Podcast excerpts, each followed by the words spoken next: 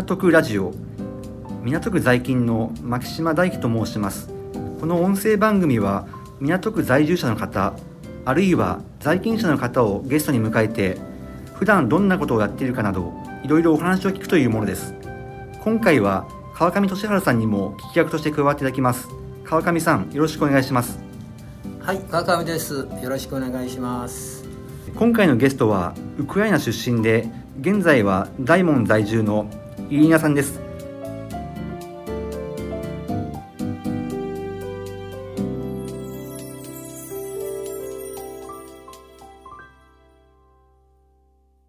イリーナさんまず自己紹介の方よろしくお願いします。はい。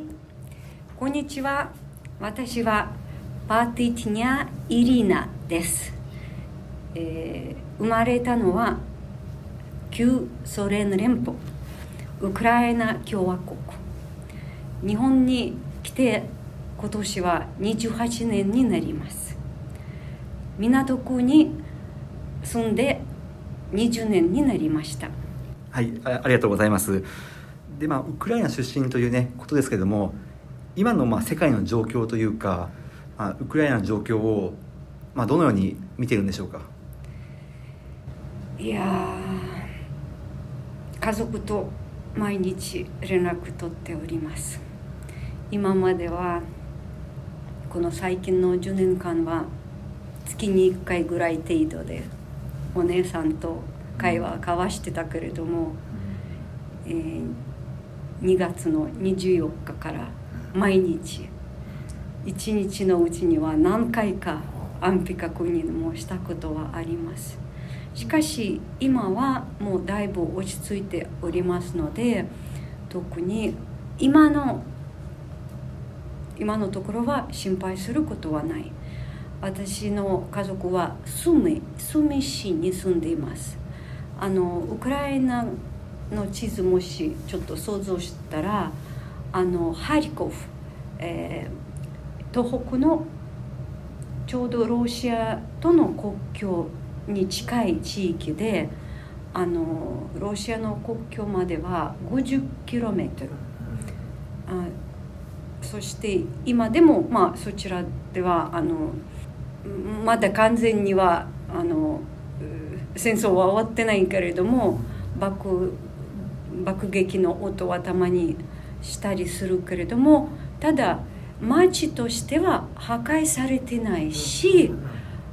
母もお姉さんも今はもう働きに出てるのでバースもあのあるしまあ大丈夫です。心配しなくても大丈夫です。あのウクライナはあの穀倉地帯というかいろんなこう農業とかいろんなものが取れるというふうにお聞きしてますけど何かイリーナさんそそちらの方で、えー食べ物とかいろんなことを研究されたとお聞きしたんですけど何かあの印象に残っているものございますか？はい。私えー生まれた穀倉地帯で生まれていてずっとあの農業の仕事に憧れていました。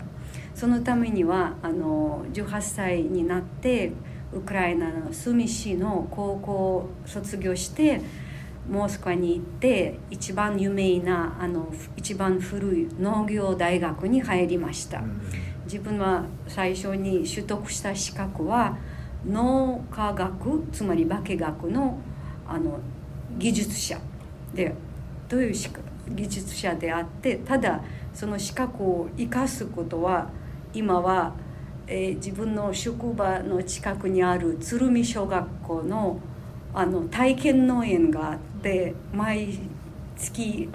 23回は農業体験に行ってその自分はあの植物の愛情とか、まあ、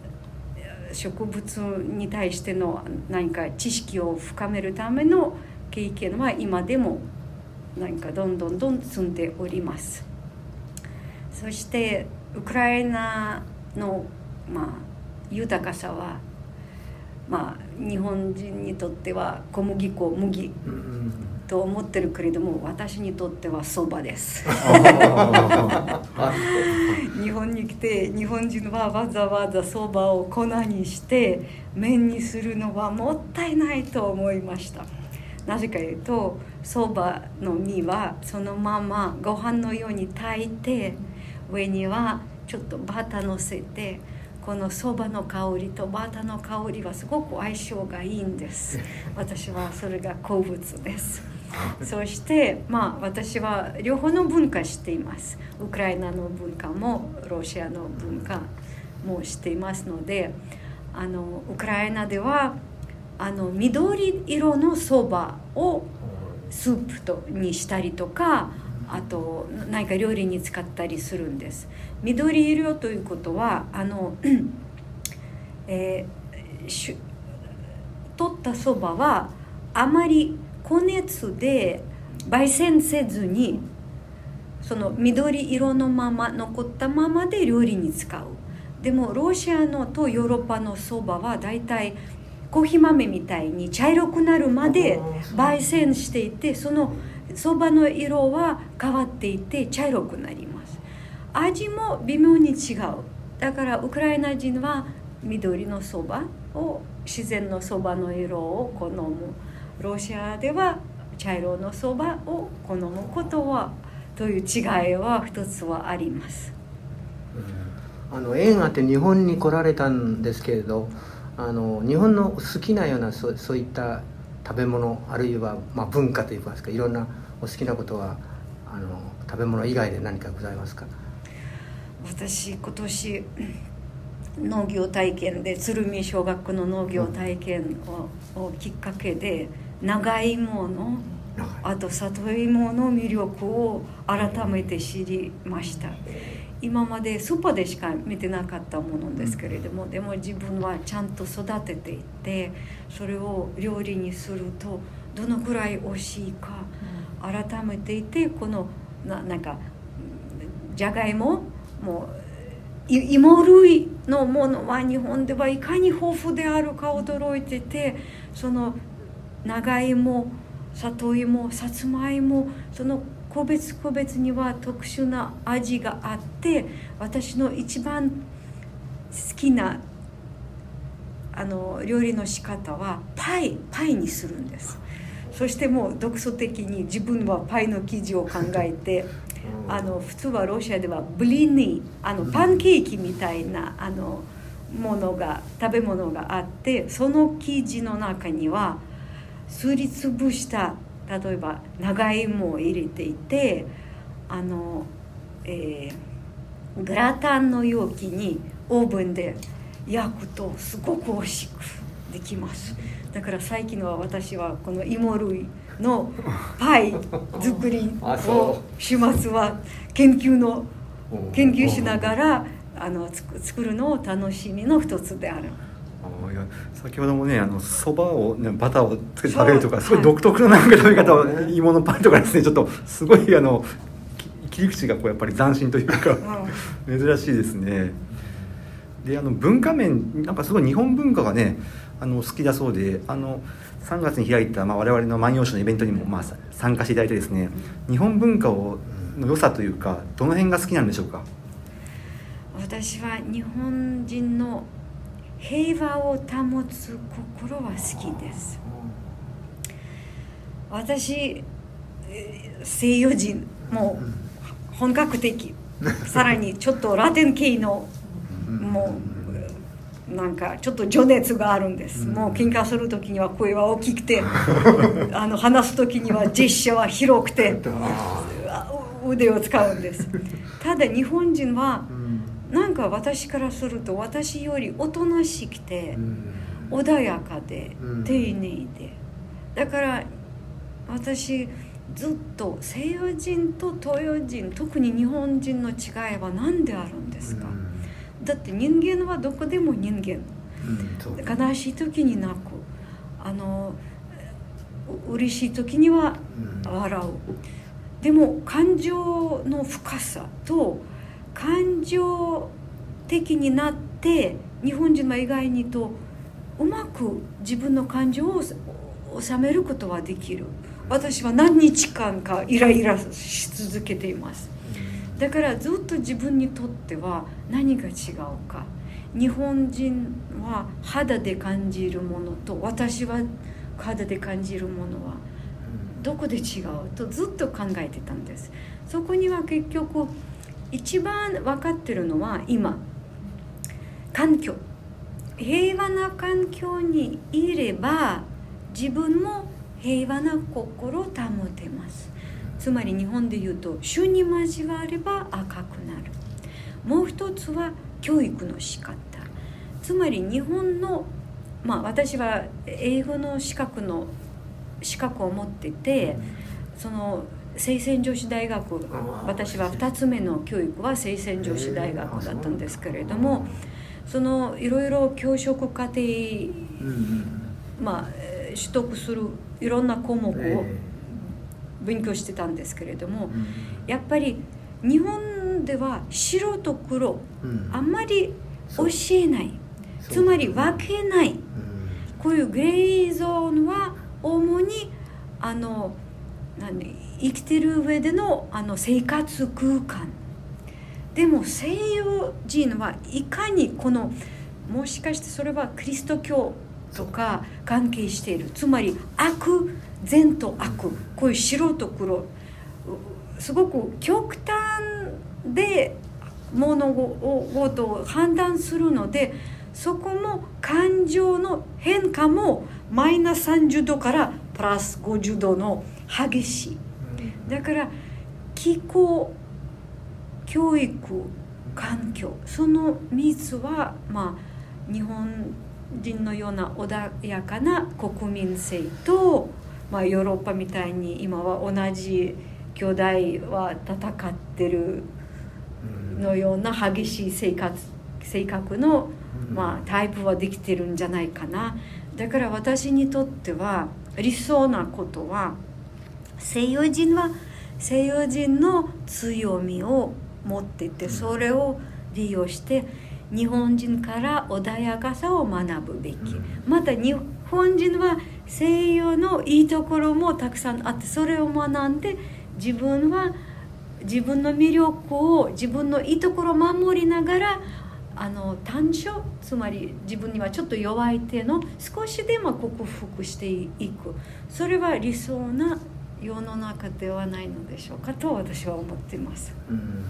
あの日本の今の穏やかさと言われましたけれども、まあ、一つはあの日本の神の国というかその、えー、八百万の神様がたくさんいらっしゃるんでまあどれに属してもなんかうまく強調していけるというもともとの日本のそういったところが、まあ、一つは影響してるのかなと思うんですけれども。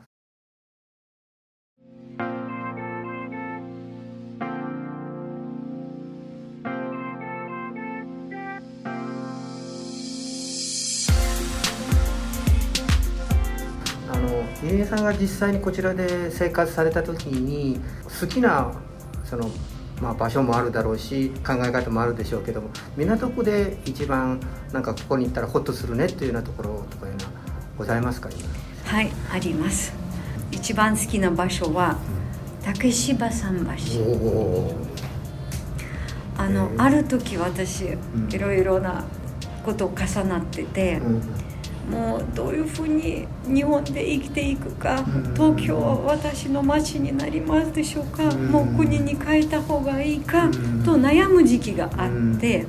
それその時にはたまたま竹芝桟橋まで散歩に行って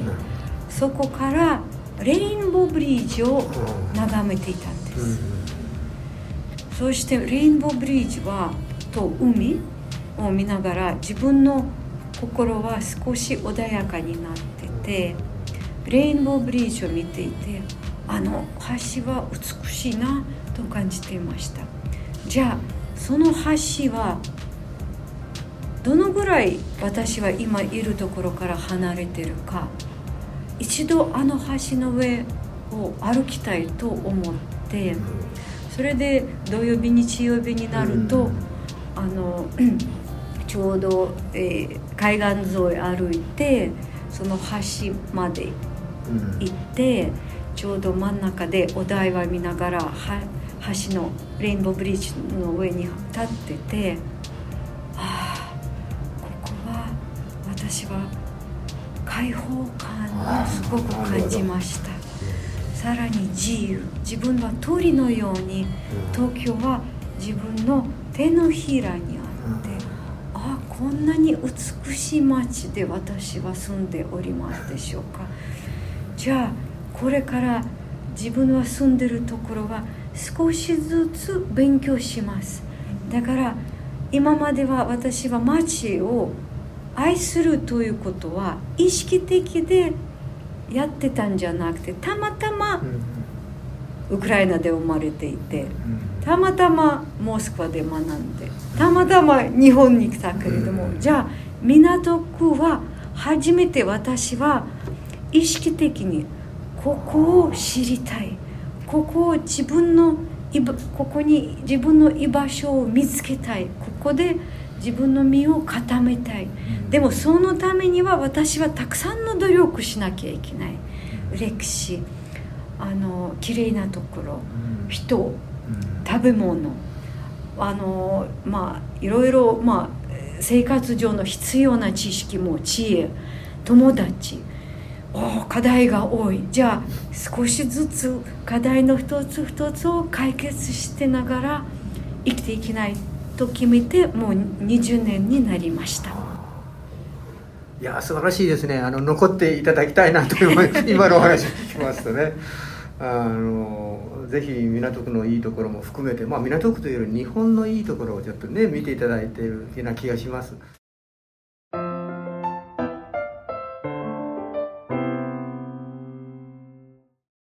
すごいね言葉の節々にこう飯稲さんのこう詩的なか詩的っていうのはあのポエムっていうかね非常に表現力が豊かだなというふうに感じますし、例えとかね鳥のようにとかって今ありましたけど非常に言葉がなんかすごいいい言葉が使われているというか、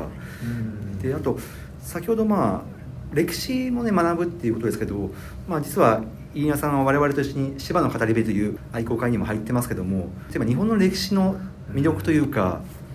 その辺なんかありますか？私一番最近はあの心で大事にしている日本の歴史の一つの場面としては、うん、無血会場江戸無血会場他の国ではあんまり私はもしかして知識はない他の国の歴史、うん、ただ日本では無血会場があってつまり官軍と、うん、あのまあ、幕幕府は、じゃあ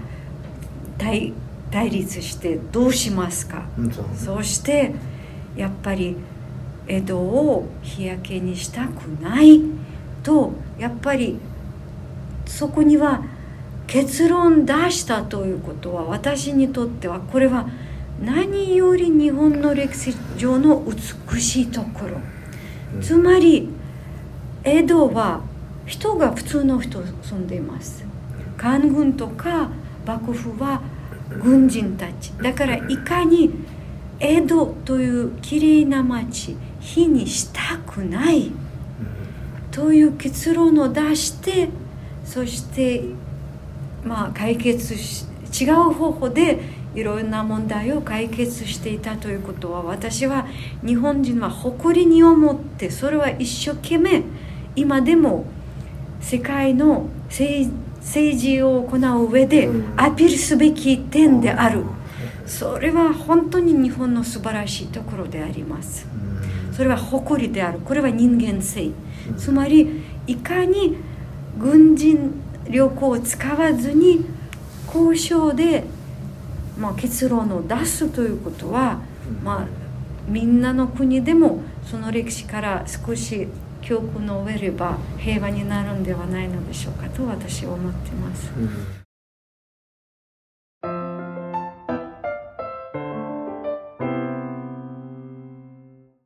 最後にですねこれからまあ飯稲さんがまあやってみたいことというか何か今後のまあプラン人生ビジョンっていうかあれば教えてほしいんですが。そうですね。私人間は美味しいものを食べると幸せになると思ってあります。そのためには私は何ができるか。あの私は料理作るのは好きです。食べるのも好き。うんうんそして自分は上手にできる食べ物はウクライナのボルシチです。そしてあの今は港区のイキイキプラプラザみん。見たのイキイキプラザをプラザの。あの調理室を月に友達と 借りていて あの来週の土曜日に第1回目の挑戦、うん。トライトライのボールシチを作る会うん。をあの開催、まあ、します。そしてボールシチにもいろいろ種類があってまあい一期一会ではないんですけれどもやっぱりこのボールシチや食べ物を作ることで人とのあのコミュニケーションと交流を深めたいと思ってあります。さらにあの語り部の一員としても活躍したいと思ってあります。やっぱり自分はたくさん歴史を勉強してももう独り占めにしたくないんです。だから今は語り部は港区では、まあ、日本人と、まあ、あのちょっとお年寄り、まあ、年配の人たちを相手にしてるけれども、私からすると、まあ、もったいない。やっぱり同じことでも外国人にもあのそういうサービスボランティア活動 英語でできるといいんじゃないかなと思っております。もうすごくあの目標は高いんですけれどもどのぐらい時間がかかるか分かりませんがでもこういう私してる無血会場は私は多くの人に教えたい。うんどのぐらいこれは日本の素晴らしいところか。うん。ただ外国人はやっぱり私のようにあの日本の歴史勉強する余裕はない時はあります。わざわざ。だから何か会があれば語り部例えば英語のガイドというあの案内があれば自分はそんなにうん。勉強しなくても参加するだけではそうそもうあの、まあ、受動的受け身だけでもいいんですけれどもで聞いてくれるとすいいんではないかと思っております。